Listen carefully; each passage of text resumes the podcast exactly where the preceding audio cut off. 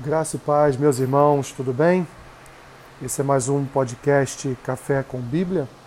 Hoje, dia 26 de fevereiro, faremos a leitura e uma breve reflexão no texto que se encontra lá na Epístola de Judas. Lembrando os irmãos, a Epístola de Judas não tem capítulo, ela é um conjunto de versículos que vai do 1 até o 25.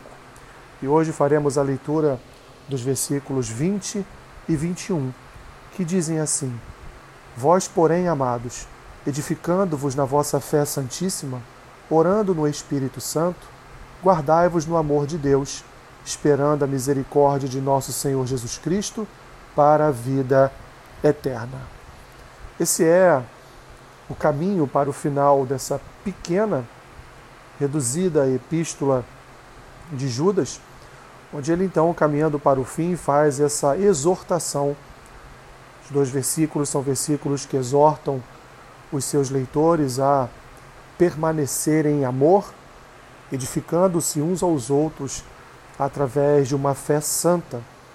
E aí então ele inicia é, o seu desejo, ele inicia aqui uma visão espiritual para para os seus leitores, para o povo de Deus, que deveriam permanecer em oração no Espírito Santo, guardando-se no amor de Deus e, por consequência, esperando o dia da vinda, uma vinda misericordiosa do nosso Senhor e Salvador Jesus Cristo para a vida eterna. Judas aqui, assim como Paulo, assim como tantos outros textos das Escrituras dá ênfase à, à ação trinitária, dá ênfase ao Deus Trino, ao Deus que trouxe ao nosso coração uma fé, uma fé santa, pois é uma fé que ele nos concede como dom,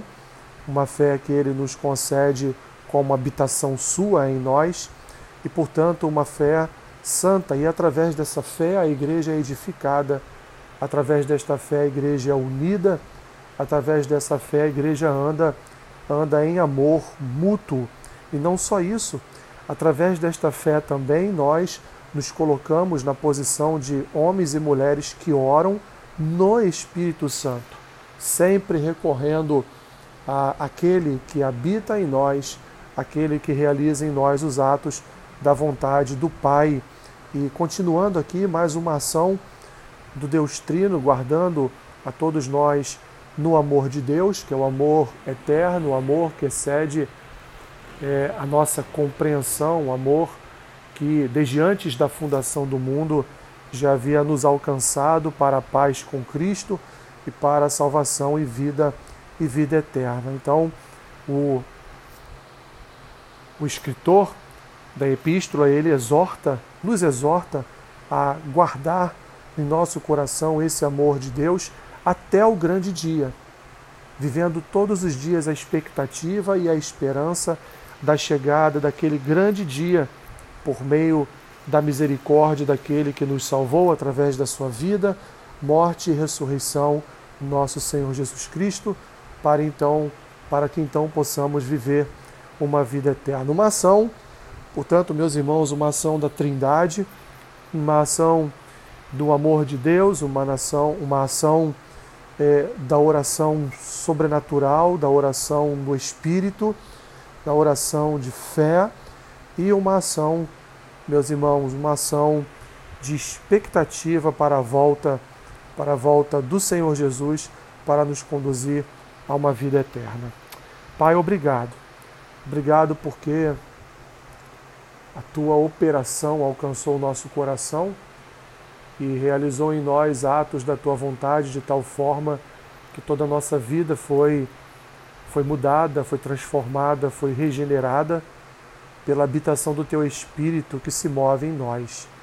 Obrigado, Senhor, por um dia ter nos escolhido para fazermos parte do teu povo, para nos reunirmos em amor, em fé, em orações no espírito, aguardando, vivendo a expectativa diária da volta do nosso Senhor e Salvador Jesus Cristo para uma vida eterna.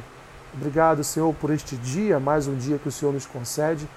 Abençoe meu irmão, minha irmã, ser com eles, Senhor, em cada ato, Senhor, em cada ação que vierem a realizar hoje, que o Senhor esteja presente.